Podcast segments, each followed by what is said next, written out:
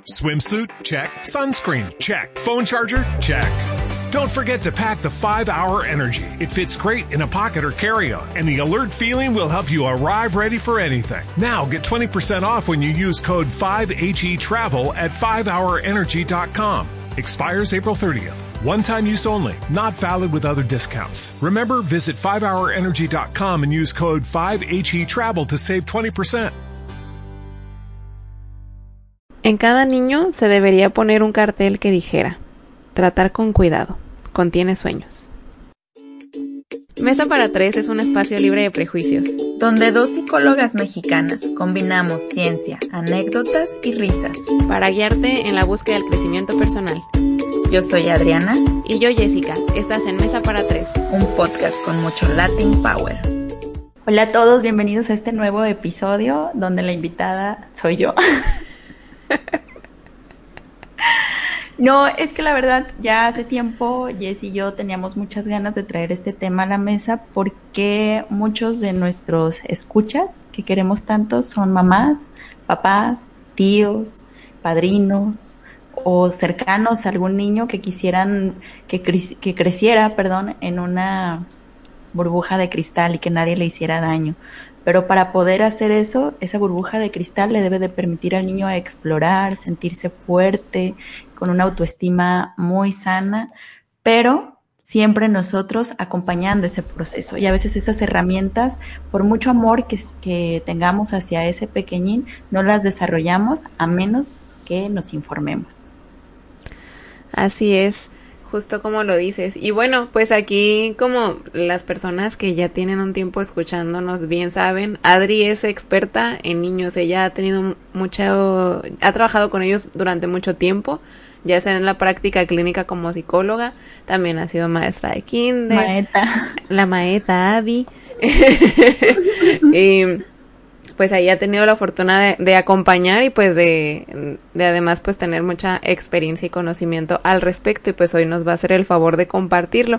Pues yo aquí estaré aportando porque yo no soy experta pero pues tengo ahí un poquitín de, de conocimiento que, que también hay que tener, ¿no? Como parte de pues no solo psicólogas, sino creo que en general como la población, cuando no estamos desconectados de la vida y de la situación actual y cosas así, pues ahí sabemos un poquitillo con lo que, con lo que podemos aportar. Y es que sí es bien importante saber, porque creo que a veces no podemos tenerlos, o no, no a veces, es imposible tenerlos en, en la burbuja, como bien dices. Claro, y no sería sano tampoco. sí, eh, siempre pienso en la frase de Buscando a Nemo, que le dice, está Marlin todo histérico porque pues se le perdió su hijo. Y le dice a Dory, es que yo juré que nada le pasaría. Y Dory le dice, ay, pues qué chistosa promesa, porque si le juras que nada le pasaría, pues nada va a pasarle. Y pues es cierto, o sea, creo que si se sobreprotegiera a los niños, al final no se les dejaría ser niños pero justo también para poder cuidar su infancia y cuidar ese tiempo tan preciado que nadie nos lo regresa, es bien importante esta información. Y aunque es un tema incómodo hablar del abuso sexual, pues es sumamente necesario para estar alertas a las señales y para poder actuar a tiempo. Claro, y ahorita que dices incómodo, yo recuerdo en mis clases de la universidad en las primeras de clínica tomábamos psicología infantil y se hablaba sobre el abuso y en una clase yo me salí toda mareada con muchas ganas de vomitar. Y no sé, a lo mejor me movió muchas cosas internas, a lo mejor el tema estuvo muy fuerte, pero lo que sí es que son temas que sí te pegan, que sí sientes feo, porque sí hay mucha maldad allá afuera. Y para mí es muy importante este tema porque yo siempre le he apostado mucho a la prevención. Yo creo muchísimo en la prevención. Y yo creo que la mejor manera de dejar un mundo mejor para esos niños y para otras generaciones es la prevención. Siempre la prevención ante todo. Pero es el espacio donde se invierte muy poco hablando no sé, de apoyos económicos eh, en el gobierno, en muchas instancias, en la prevención es donde a veces nos quedamos muy cortos. Y una información oportuna puede salvar a un niño de una situación muy inafortunada. Así es. y bueno, a mí me encantaría que primero empecemos con diferenciar entre qué es, digamos, un contacto o un, un acercamiento sexual común, normal, adecuado para la edad y dónde está la diferencia en donde sería un abuso, porque creo que esto pasa bastante en que a veces los papás no saben o sí, eh, o, o, es que siempre pensamos que los niños como, ah, la inocencia, y claro, en, la, en el descubrimiento siempre hay inocencia, nada más que pues también somos seres sexuales y esas expresiones inician desde temprana edad. Y me parece que habrá papás que les pasa como de que si ven que, no sé, su niño se frota en algún lado, se alarman inmediatamente y dicen, algo le habrá pasado o cómo es que se enteró de eso y bueno, pues quizás fue en el descubrimiento. Entonces sí me gustaría que nos platicaras, Adri, cuáles serían la, cuál sería la diferencia o cómo podríamos entonces hablar de que, no sé, si por ejemplo con un compañerito o algo así hay tocamiento, donde sí es parte del descubrimiento y donde ya estaríamos hablando de abuso. Bueno, el descubrimiento es algo propio del desarrollo, como tú lo acabas de decir. Y es sí es muy obvio cuando es algo del desarrollo y cuando es un abuso, porque porque el abuso tiene muchos síntomas psicológicos que se alcanzan a ver y eh, lo vamos a tocar más adelantito, pero el niño puede tener una baja ingesta de alimentos, baja de peso, si era muy extrovertido se vuelve introvertido eh, o ya se vuelve más irritable, más enojón y cuando es del descubrimiento o sea, nada más es el espacio donde lo descubre y su vida continúa totalmente normal. ¿Qué es un abuso? Bueno, el abuso siempre es desigualdad de poder y autoridad en edad, tamaño, conocimiento. Siempre es la acción de forzar al niño o de persuadirlo. Hay dos tipos de abuso, el de contacto, que son las relaciones sexuales o juegos sexuales, y el abuso de no contacto. O sea, si alguien le enseña pornografía a mi hijo, a mi sobrino, a quien sea, es un abuso. Aunque no haya el tocamiento o el acercamiento, ya es abuso, porque ya está la huella psicológica. Que le enseñen fotografías, que lo pongan a escuchar actos sexuales, o que incluso lo observen inapropiadamente o lo espien en el baño o cuando le están cambiando la ropa. Eso ya es un abuso. Y esa información la deben de tener siempre los papás.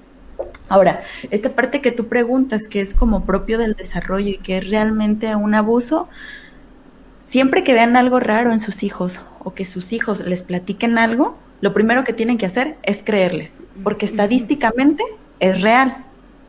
La estadística nos dice que hay más probabilidad de que eso sea cierto a que sea una fantasía o que el niño eh, se haya confundido. Y nada más para mencionar rapidísimo, en Europa uno de cada cinco niños es abusado. En Estados Unidos uno de cada diez niños es abusado. En México siete de diez mujeres son abusadas en la infancia. El 90% en México son sin violencia a través del juego.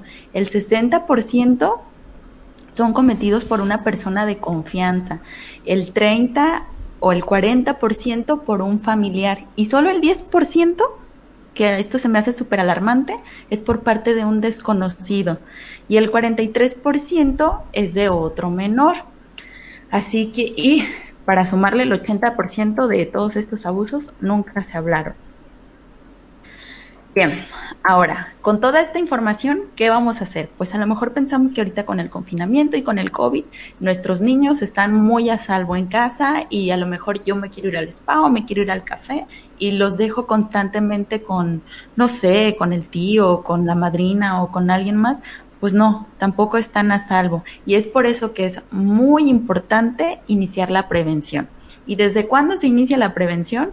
Desde el día uno que nace ¿Y cómo la refuerzo? Día tras día, tras día, tras día.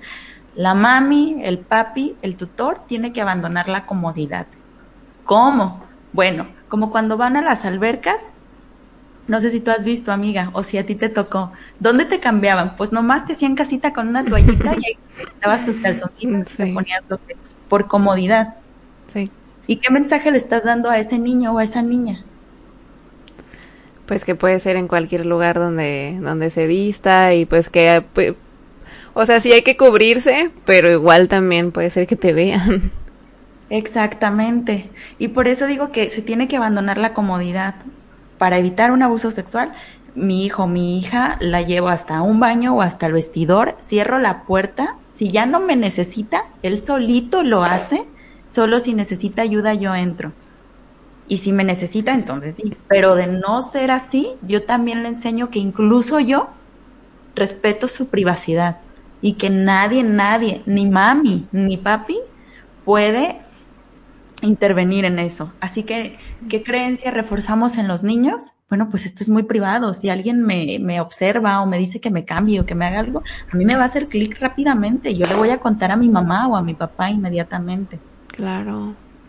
Y entonces también me hace pensar en que es muy buena idea enseñarles sobre consentimiento. Es decir, que hay muchas personas que creen que si uno le empieza a pedir permiso a sus hijos para las cosas, como que, ah, ya se te van a ir encima, ya no te van a respetar, y no es cierto, o sea, lo que les estás enseñando es que ellos pueden decidir sobre sí mismos y que cuando tú les dices, eh, está bien que te ponga esta playera, eh, me, me, da, me das chance de que te ponga esta playera, es consentimiento.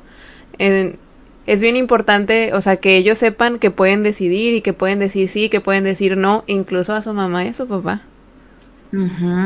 exactamente. Y con esto del consentimiento también nos tenemos que regresar hasta atrás y desde chiquititos enseñarle las sensaciones. Yo recuerdo en la universidad en el primer semestre, de eso se trató una clase todo el semestre, de sensación y percepción. Y a mí me tronaba y decía, ¿esto como para qué? Y ya ahorita que egresé, ya veo cómo se aplica y es maravilloso en los niños. Y como una sensación, bueno, que mi hijo me pueda decir si sintió desagrado cuando alguien lo saludó, cuando alguien lo abrazó, cuando alguien le dio un beso, si sintió asco, si sintió que se acercó mucho, que, que me explique detalladamente todo lo que él sintió. Y por eso se le debe de dar al niño siempre, siempre la palabra y el respeto, como tú dijiste, la escucha. Te escucho, eres importante y si tú dices que sientes así, lo valido. Siempre valido lo que tú sientes. Cuando yo siento que tú te estás escapando de la realidad, cuando yo lo observo, entonces trato de regresarte un poquito y te hago reflexionar y analizar, pero nunca te invalido, porque para mí lo que tú dices y piensas es importante y quiero que siempre tengas el mensaje de que aquí nunca se te va a juzgar ni se te va a ignorar, al contrario, siempre te voy a escuchar y te voy a validar. Entonces, así es como se refuerza día con día la prevención del abuso sexual. Va desde el autoconcepto, la autoestima, la sensación, la percepción. Son muchos los procesos. Por eso digo que a veces es como demasiada información para, para los papás, pero es información que de verdad tienen que conocer, sí o sí, tienen que inscribirse a talleres, leer sobre eso, porque el abuso sexual está latente en la escuela, está latente en el catecismo, está latente en todos lados, pero tampoco puedo tener a mi hijo en una jaulita, a mi sobrino, a mi hijado. totalmente. Ahorita que te escucho decir de la sensación y percepción, mm, yo creo que así como a mí me está pasando, la de pasar a, los demás que, a nuestros oyentes, ¿no? Que, que están escuchando tus palabras. Pero me fui a pensar en todas esas ocasiones en las que a lo mejor, pues tú no quieres saludar de beso a un desconocido porque es un desconocido, no sabes si puedes confiar en él. Y de todos modos, así que ah, no seas payasa, ve y salúdale, ve y dale un beso al Señor. Ese tipo de cosas, mucho yo veo que comparten en, en Facebook así noticias de, de, de, mujeres que públicamente han dicho de que, o sea, si mis hijos no los quieren saludar, no los van a saludar y ahí me disculpan, o sea, los saludarán de lejitos, pero yo no voy a permitir que nadie bese a, a mi niña, ¿no? Por ejemplo si no es con su consentimiento. Y sí, claro que hay muchas personas que eso les suena bien raro porque estamos desde esa educación en donde nos decían, es que es por educación, es que no seas grosero. Pero bueno, una cosa muy distinta es ser grosera y otra es saber poner límites desde que estás bien chiquita. Y qué interesante y, y como mm, ahorita como adulto lo veo en que cuando creces, Después, por, eh, por ese tipo de situaciones, hay como una confusión en, eh, en, la intuición, en lo que estoy sintiendo, en lo que estoy percibiendo, de que, ay, ¿por, porque esta persona, si apenas la estoy conociendo, si la estoy escuchando hablar, como que no me está agradando, pues porque no sé de hacerle caso al, al desagrado, una emoción ahí tan básica. Entonces, justo como dices, si desde chiquito se les va enseñando, esto que sientes es importante, esto que sientes se llama así y hay que hacer esto, wow. No solo la prevención del abuso sexual, o sea, nos ahorraríamos muchísimos problemas psicológicos. Claro, y bueno, nosotras como mujeres también lo vivimos a diario, ¿no? Que a lo mejor hay un amigo molestón y que tú dices, es que lo voy a hacer sentir mal, si le marco un límite, o si le digo que me hace sentir incómoda, o si lo rechazo completamente, porque ese mensaje nos quedó claro desde pequeñas, no seas grosera, es, no sé, tu tío, es tu primo, es esto, que creemos que por tener un vínculo familiar, debemos de aguantar el desagrado. Y no es así, porque acuérdense las estadísticas que les acabo de decir, ¿dónde hay mayor riesgo? qué horror. Por horrible que suene, es donde más tenemos que proteger. Sí, definitivamente. Se me pone la piel chinita, pero es cierto, porque y esta es una conversación súper incómoda. Nadie quiere pensar que sus hermanos, que sus, o sea, que en tu propia familia tus hijos corren riesgos. Aún así hay que asumir que es parte de la realidad, que la estadística no miente. Y entonces también esto me hace pensar en que hay que ser bien cuidadosos en lo que hablamos alrededor de nuestros hijos. Es decir, cómo hablamos de otras personas que a lo mejor han hablado de, de, de, tocamiento, de abuso sexual y cosas así, porque entonces ellos están observando, ellos están escuchando qué tratamiento se le está dando a esas noticias.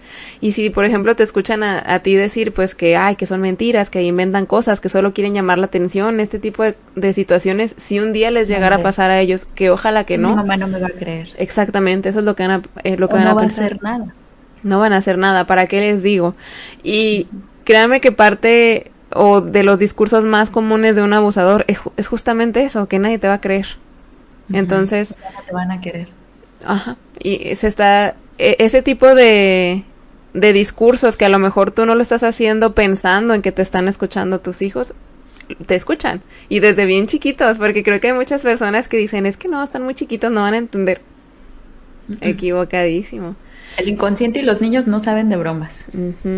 Entonces, por eso, Adri, a mí me gustaría que, hablando de eso, de que a veces los papás dicen como, es que están muy chiquitos y no entienden, y se empieza a elegir un lenguaje distinto para nombrar genitales. ¿Tú Ay, cómo no. ves eso? Platícanos de eso. Es- ese es uno de los peores errores que cometen los papás, que lo hacen en el nombre del amor. No los juzgo para nada. Sé que su intención es muy buena y es proteger, pero acuérdense de todo lo que les hemos dicho hasta este momento. En vez de proteger o sobreproteger a mi hijo, necesito buscar herramientas por todos lados de cómo enseñarle que él se puede proteger y que en el momento que yo no esté, que sepa que yo voy a regresar y yo le voy a ayudar a salir de esa situación que le causó desagrado o incomodidad. Y en la prevención se divide en tres partes. ¿Cuál es el trabajo que yo le voy a enseñar a mi hijo a hacer? ¿Qué es lo que voy a hacer yo como papá? ¿Y qué voy a proveer yo en el ambiente? Esto. Y el principal en los papás es un lenguaje adecuado y asertivo. ¿Y cuál es un lenguaje educado y asertivo? Bueno, los órganos genitales, como se llaman? Vulva, pecho, pene, testículos, nalgas. Con el nombre así.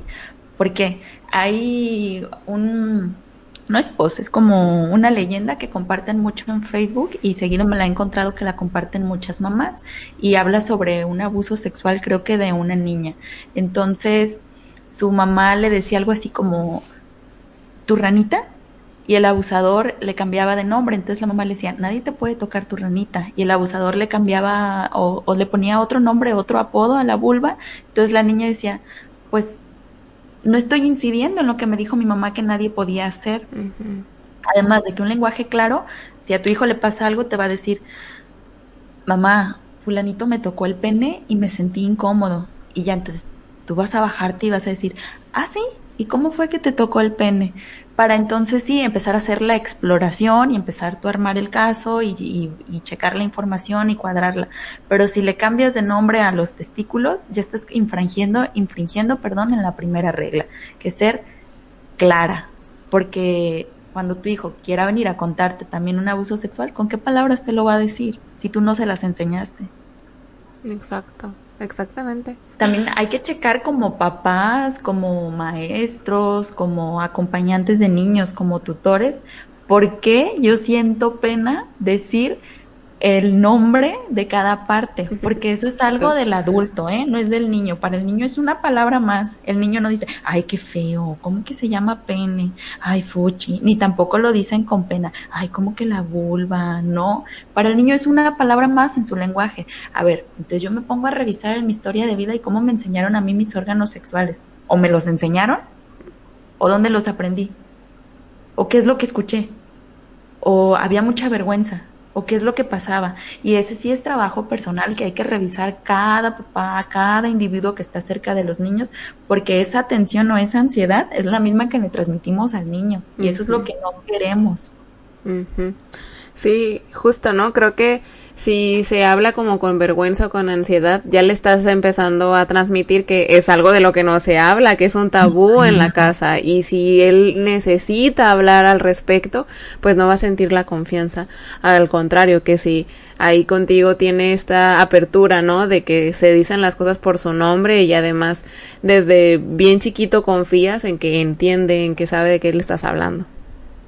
Exactamente. Y como lo dije, aunque se hace con amor, es un amor pues mal direccionado. ¿Qué, ¿Qué, mayor prueba de amor puedo hacer yo por mi hijo, por alguien que quiero, que trabajar en mí esas vergüenzas o esas heridas? Y es que también, o sea, los niños son bien curiosos y, y eso es algo muy positivo.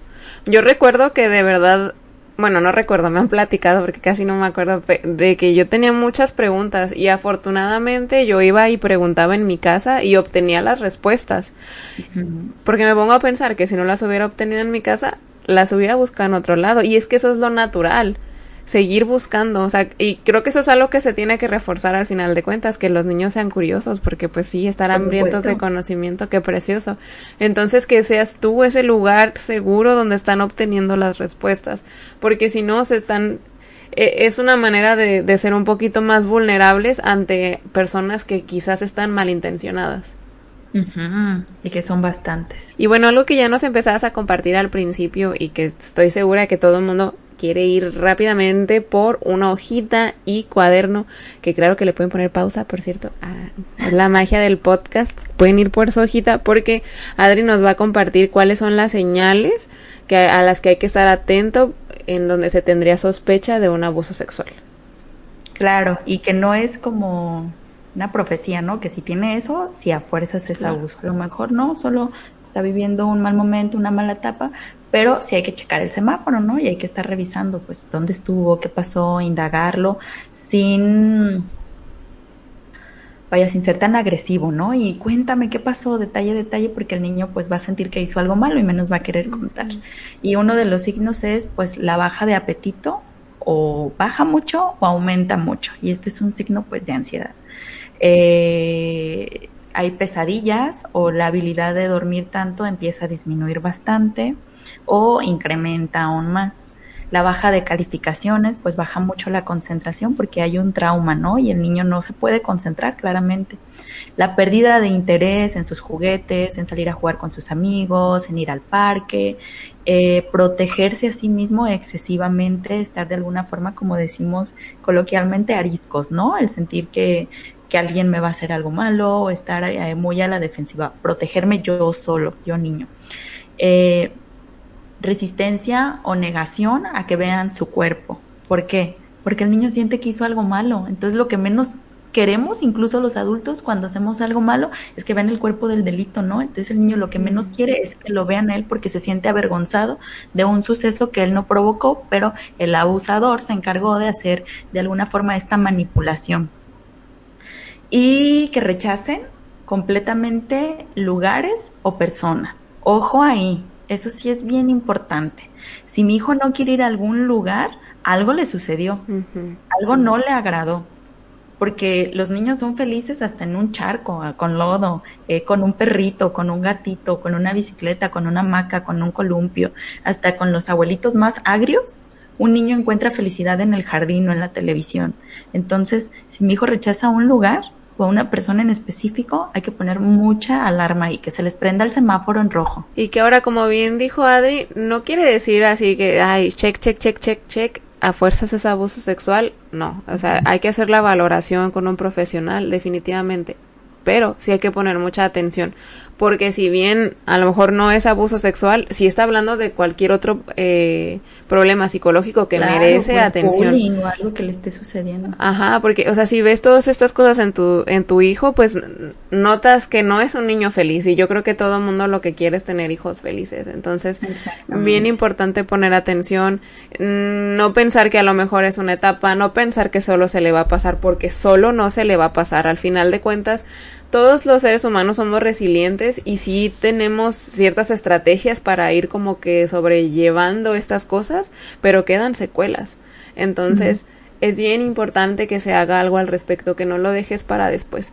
Y bueno, también creo bien importante pues romper con el estigma, porque sí es cierto que a lo mejor se va a poner en una situación un poco incómoda, sí, en, o sea, una exploración de, de los signos, ese tipo de cosas, pues iba a ser una situación incómoda, pero pues que te, que te va a dar mucha luz a qué es lo que sigue para que de verdad puedan superar pronto y acompañado este mal trago.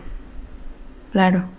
Y como adulto, papá o mamá, mm, no te niegues por la incomodidad que tú vivas. Acuérdate que aquí el objetivo principal es ayudar y proteger al pequeño, no a ti. Y si sientes eso, ve y revísate a terapia. Eso es muy importante porque también tu hijo te va a necesitar en una intervención oportuna. ¿Cómo interviene un papá oportunamente en ese tipo de situaciones? No sé, por ejemplo, llega mi hijo de la escuela y me platica que eh, que el maestro le pidió que lo acompañara al baño. Entonces, en ese momento, imagínate como mamá o papá, se te dispara el corazón, se te sube la sangre a la cabeza y ¿qué haces primero? Pues reaccionas con enojo o con una angustia que el niño puede leer tu emoción, la puede sentir, se la transmites o te lanzas directamente a la escuela y no, la intervención se hace oportuna en ese momento. ¿Cómo interviene un papá? Pues primero, tienes que relajarte mucho y saber que estás hablando con un pequeño tienes que, bajarle mucho, mucho, mucho para hacer esa intervención, tienes que mantenerte muy afectivo, muy comprensivo con el niño y hacerle saber que ya llegó a su sitio de descanso, a su lugar seguro, no al lugar donde le va a generar mucho más estrés. Y es importante eh, hacerle saber que, que, tú dejes de hacer lo que estés haciendo y te centres en él. Platícame cómo pasó, qué sucedió, que sea lo más detallado posible y cómo te sentiste. Y ahí entra lo que les explicaba al inicio sobre las sensaciones y las percepciones. Y si el niño aprendió eso, así va a describirlo. Claro me dio asco, eh, no sé, me frotó su pene o lo, lo que sea, y él lo va a decir con las palabras que son también entra otra vez lo que dijimos hace ratito, la importancia de llamarle a los órganos genitales por su nombre. Al final de todo, siempre se le debe de hacer al niño la retroalimentación y decirle que le agradeces mucho, que lo amas mucho, que eh, eso no cambia lo que tú sientes por él, que te sientes muy orgulloso, muy orgullosa de que haya acudido a ti y que él se va a encargar de eso, que cualquier cosa eh, va a estar ahí para escucharla y así, de esa forma para reforzar ese lazo. Porque si no se hace una intervención oportuna, si le vuelve a suceder el niño, ¿realmente creen que va a volver a acudir con ustedes? Le va a dar miedo, le va a dar pavor. Mi mamá se puso como loca, fue y se peleó con el maestro en mi cara. Yo lo vi y pues mi mamá, la mujer que yo más amo, no me gusta verla fuera de sí. Sí, exacto. Eh, o sea, y, y quizás suena que es mucho pedir, sí, definitivamente, en, una situación así de, de complicada. Ajá, es, sí, o sea, eh, es algo difícil totalmente. Es necesario también. Que vayan a gritar al cerro, a correr, lo que sea necesario, porque sí lo van a necesitar. O sea, ojalá nunca le suceda a las personas que nos escuchan, pero si es así, que siempre tengan esta información en su cabecita. Sí, totalmente. Y bueno, si bien algo que ya nos comentabas es que desgraciadamente en la mayoría de los casos de abuso sexual se presenta con personas de confianza, ya sea los tíos, los mismos padrastros, padre biológico, o sea, ajá, abuelo. ¿Cómo nosotros podríamos darnos cuenta qué tipo de comportamiento es del que podríamos estar alerta para saber si entre nuestra familia, pues hay alguien ahí de quien tendríamos que estar teniendo cuidado especialmente. Bueno, esta información es delicada porque no me gustaría que después de este podcast a las personas que vean con una de estas características eh, la vean feo, ya no se le acerquen o sea muy tajante, como les dije. Eh, no es mm, determinante, pero sí hay que estar alerta, siempre hay que estar alerta. Este tipo de personas, los abusadores, tienden a tratar a los niños como si fueran sus iguales. ¿Por qué? Porque si es mi igual, ¿cómo va a abusar de mí? ¿Cómo me va a hacer daño a alguien que es igual que yo? Entonces, pues ellos no pueden convertirse en niños, pero sí pueden hacer sentir al niño como un adulto. ¿Y cómo se hace eso? Pues jugamos videojuegos de adultos, hacemos cosas de adultos, te llevo conmigo a reuniones con puros adultos. Eh, son pequeñas acciones que si le ponemos atención sí se logran detectar. Otro es que hacen este bombardeo de amor hacia los niños no quiero decir que todas las personas que quieran mucho a sus hijos son posibles abusadores, pero buscan de una manera mm, que no es natural, porque eso se nota. Cuando alguien es cariñoso por naturaleza, porque así es cariñoso con sus pares, con su pareja, con sus amigos y con todos, y no solo con los niños.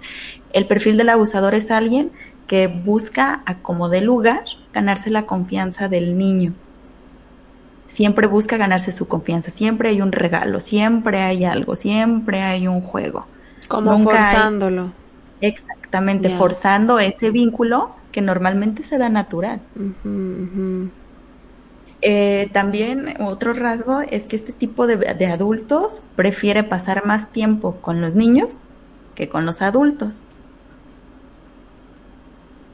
También eh, se ofrecen ellos constantemente a cuidar a los niños, sin ninguna razón.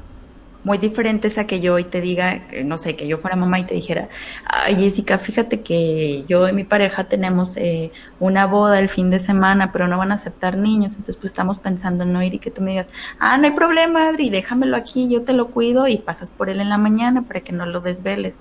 A que de la nada tú me digas, déjame el niño el fin de semana, ándale, para que se quede aquí.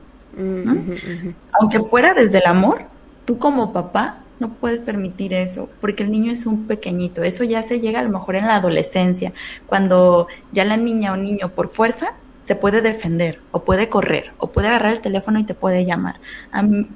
como recomendación, no, no siento que sea muy propio para un niño, que nada más porque sí te lo deje a dormir. Debe de haber una razón, y es porque no me quedo de otra y porque sé que tú eres una persona de mi suma confianza. Otra característica es que mezclan mucho el afecto con los juegos sexuales. ¿Cómo eh, meten el afecto con los juegos? Ay, si no juegas conmigo ya no te voy a querer, ¿eh? Ándale, acompáñame al lado. Ay, vas a ver ese chantaje implícito que hasta te da risa, ¿no? Como si lo ves y dices, ay, ahí va la bebé o ahí va la niña, de todos vamos a seguirlo. O porque ese tipo de comentarios estresan a los niños. Yo lo puedo ver clarísimamente, de repente se me sale mi lado no psicóloga con mi sobrinita y yo le pongo mi carita triste y la miro estresada y digo, ay, no, no, no, no. Trato de remediar la situación porque no quiero mandarle ese mensaje equivocado, que ella caiga en chantajes porque alguien más emocionalmente haga esta parte. Si no me das esto, ya no te voy a querer, ya no vas a ser importante. Y como el abusador ya hizo previo todo eso de te bombardeo de amor, un niño no va a querer perder esa fuente de amor. Entonces va a entregar todo lo que tenga que entregar. Otro es que tienden a buscar a niños carentes de afecto, ¿Cuáles son los niños carentes de afecto? Pues los niños abandonados. Yo sé que actualmente la situación es muy difícil, que mamá y papá tienen que trabajar, que a lo mejor pasan mucho tiempo en la escuela o en la guardería o con su cuidadora, su cuidador. Y está bien, pero el tiempo que le den a sus hijos siempre tiene que ser de calidad y de mucho amor, porque para que el niño no se sienta carente de ese afecto, porque regresamos a lo que dije hace un momento, Imagínate que la única fuente de afecto constante que yo tengo me dice que si yo no me bajo mis calzoncitos en este momento, ya no me va a querer, ya no me va a visitar. No lo voy a dudar y me los voy a bajar, aunque sienta desagrado. Entonces, por eso es importante amar a los niños, enseñarles su valor desde casa, para que afuera no venga alguien y me los ninguneé. Y esa es una chamba nada más de los papás, de nadie más, ni el abuelito, ni el tío, ni la tía. Nadie más puede hacer este trabajo más que papá y mamá. Que mi hijo o mi hija sepa que el único lugar donde siempre va a recibir un amor incondicional y que no necesita hacer absolutamente nada es en casa, para que en el momento que llegue alguien y lo chantajee, él rápidamente puede identificar que eso no es amor y para eso uno debe de ser muy claro con sus expresiones del amor, no mandarlo a decir, demostrarlo directamente a los hijos. Ahorita que estaba escuchando las características de, de pues alguien con quien hay que tener cuidado, me acordé de un post que estuve viendo en Facebook que me encantó porque decía de la película del Rey León, que yo creo que todas las personas la hemos visto y si no, hay que volverla a ver y hay que verla con los niños. Y decía de enseñarle a los niños a tener cuidado con el tío Scar. Este personaje de, de la película, pues sí, que es el tío de Simba y que pues él tiene muy malas intenciones, como ya todos los que vimos la película sabemos. Y bueno, características que tiene es que, por ejemplo, él le empieza a meter la idea a Simba de que sus papás no le están diciendo toda la verdad y que es él quien le va a contar la verdad, ¿no? Que le cuenta de ir de lo que hay del otro lado, donde no da la luz y ese tipo de cosas. Y bueno, esto me hace pensar en que, bueno, sí que tiene relación, porque como bien les decíamos, si no eres tu papá, mamá, quien le da la información en casa y si no es contigo con quien tienen la confianza, van a estar vulnerables para que otra persona malintencionada les dé esa información y con eso empiecen a crear un vínculo de confianza entrecomillado. Entonces eso me hace pensar en, en sí, ahí en, la película fueron muy acertados. Es el, eh, ahí empieza ese vínculo y le empieza a creer todo lo que le dice porque le cuenta lo que, lo que su papá no le había querido platicar. Y bueno, eh, por otro lado, pues también está esto del justo el chantaje emocional, que le empieza a, a, manipular con, primero con retos y luego que termina diciendo lo que se vaya porque él le va a decir a todos lo que hizo y nadie le va a creer y ajá, que mató a su papá. Entonces, chequen otra vez esa película y chequen cómo es Scar. Creo que es una muy buena representación de un familiar con el que hay que tener mucho cuidado. Exactamente. Y que bueno, recordando esa película y esa analogía tan preciosa que nos acabas de compartir, qué importante es recordar cuando Simba lo quiso hacer y su papá se enojó con él y se lo siguió ocultando. Entonces, ahí queda eh, claramente que ocultar a los niños información, quererlos que crezcan en una burbujita lejos de eh, vaya de ese tipo de situaciones o que vaya a conocer lugares feos como en la película, únicamente los arriesga más, porque como tú dijiste, los niños son curiosos. Y es su esencia de niños. Y yo creo que, bueno, por lo menos he escuchado este discurso de que dicen como de que hay que proteger la inocencia de los niños lo más que se pueda y por lo tanto no hablarles ni de los peligros que hay afuera ni a lo mejor de sexualidad este es eh, como un argumento muy repetido y bueno, aquí ya vamos a parecer disco rayado, pero esa desinformación, esa falta de respuestas que está teniendo en casa es lo que justamente lo está haciendo vulnerable. Porque a los niños, porque sepan decir pene, vulva, pecho, nalga, no le quitas la inocencia y porque sepa que hay peligro afuera tampoco. Lo hace es que esté consciente de la realidad y por lo tanto que sepa que esa emoción tan importante como es el miedo tiene un sentido y que cada que tenga miedo puede ir a acudir contigo. Exactamente. Bueno, Adri, pues ya para terminar, me gustaría que nos compartieras qué hacer, a dónde ir, dónde podríamos denunciar o recibir ayuda en caso de que pues sí confirmemos o tengamos, o tengamos la sospecha de un abuso sexual. Lo primero, la primera intervención siempre la va a hacer el papá o la mamá, donde llega la información. Esa ya es una intervención, que les quede claro. Después pueden asistir a alguna institución, ya, ya sea DIF, WABI o no sé, en su misma comunidad donde haya un espacio con que cuenten con psicólogos, con psicoterapeutas, incluso hasta un médico les puede ayudar, orientar o hacerles sentir un poquito mayor de tranquilidad. También eh, buscar ayuda jurídica o asesoría, aunque sé que es un, trago difícil y es muy duro el proceso. acuérdense por qué lo están haciendo, por proteger a su hijo, por enviarle el mensaje que ahí siempre va a ser cuidado. Además, un abusador menos en la calle, todo el mundo se los va a agradecer, siempre. Entonces, es asistir a una institución o si su economía se los permite, también pueden ir a, no sé, con un psicólogo privado, con un psicólogo para niños, con un psicoterapeuta familiar. Hay muchos lugares donde pueden recibir ayuda y mientras viven el proceso, ojalá que no, de verdad de corazón, ojalá que nunca tengan que pasar por una situación así. También ustedes lleven un proceso, papás porque es muy difícil. Y acuérdense que no es que ustedes le faltaron a sus hijos, es que estamos en un mundo que constantemente nos está faltando a todos de alguna forma.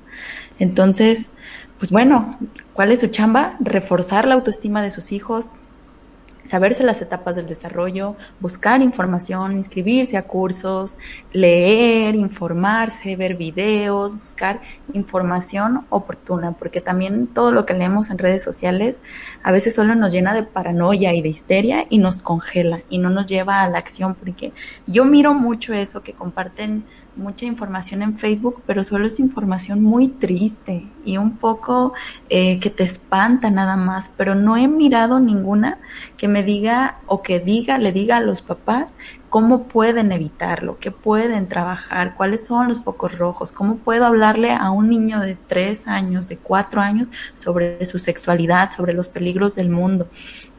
Entonces, busquen información, pero en los lugares que van a encontrar información de un profesional. No con mi vecina, no con mi tía, que lo hacen con la mejor intención, pero al final del día lo único que les van a abonar es historia personal, no una perspectiva, conciencia y con fundamentos, que eso es donde ustedes se tienen que agarrar, papás y mamás. Exactamente. Y bueno, este episodio pues es una probadita porque hay muchísima información, o sea, creo que se pudiera hacer de que todo un podcast al respecto, o sea, que solo se, ¿sabes? muchísimos temas sobre eso. Entonces, pues también los invito a estar muy atentos en redes porque pues muy probablemente Adri seguirá compartiéndonos este tipo de información. Ella pues se sigue preparando al respecto y este pues también la invitación a estar atentos a su DIF cercano, a su unidad de violencia intrafamiliar que esté ahí en su comunidad, porque muy probablemente ahí están dando escuela para padres donde les dan este tipo de información. Entonces, de que hay los lugares donde se donde nos podemos acercar a recibirla, la hay. Lo que se necesita es el interés y como bien decía Adri al principio, pues también trabajar los propios tabús que me están alejando a mí de informarme al respecto, porque si es incómodo, es incomodísimo, pero la incomodidad lo que quieres cambio, lo que quieres crecimiento, no que te vayas y te escondas abajo de las sábanas. Entonces, bien importante que como adulto, es cierto que no podemos cuidarlos todo el tiempo y que no les podemos eh, garantizar, no sé, como que su infancia sea perfecta, pero sí nos podemos acercar lo más posible cuando acatamos nuestra responsabilidad. Bueno, ya para terminar, me gustaría compartirles una frase. Eh, como dijo Jess al inicio, a mí siempre me ha gustado el trabajo con niños. Cuando estaba en la universidad escuché una frase que me marcó mucho y desde ese momento yo me di cuenta que quería trabajar o hacer algo por las infancias de mi comunidad y de mi México. Y la frase dice, infancia es destino. Entonces, si está dentro de su poder, dentro del mío o de quien sea, hacer una infancia bonita, libre de tantos traumas y cuidada, pues entonces le estamos dando al niño un destino que no va a tener que llegar a la adultez a curarse heridas de la infancia que se pudieron prevenir. Así es. Pues muchísimas gracias Adri por esta información tan valiosa. Gracias por la invitación. ¿Cuál invitación? Aquí la co-host, ¿cómo la escuchan con la invitación? no, pero muchas gracias por preparar este tema para, para todos nosotros. Y pues ya saben, síganos en arroba mesa-bajo para tres en Instagram y estamos como mesa para tres podcast en Facebook. Este podcast pues lo pueden escuchar en Spotify, Apple Podcast, donde sea que nos están escuchando. Acuérdense de seguirnos ahí. Bien importante que nos sigan en Instagram y en Facebook porque ahí compartimos información complementaria durante la semana. Entonces, eh, cosas que no se dijeron aquí en el podcast van a estar publicadas allá. Exactamente. Bueno, gracias. Adiós. ¿No se merece tu familia lo mejor? Entonces, ¿por qué no los mejores huevos? Ahora, Egglands Best están disponibles en deliciosas opciones. Huevos clásicos, de gallina libre de jaula y orgánicos de Egglands, que ofrecen un sabor más delicioso y fresco de granja que le encantará a tu familia. En comparación con los huevos ordinarios, Egglands Best contiene la mejor nutrición como 6 veces más vitamina D, 10 veces más vitamina E y el doble de omega 3 y B12. Solo Egglands Best. Mejor sabor, mejor nutrición, mejores huevos. Visita egglandsbest.com para más información.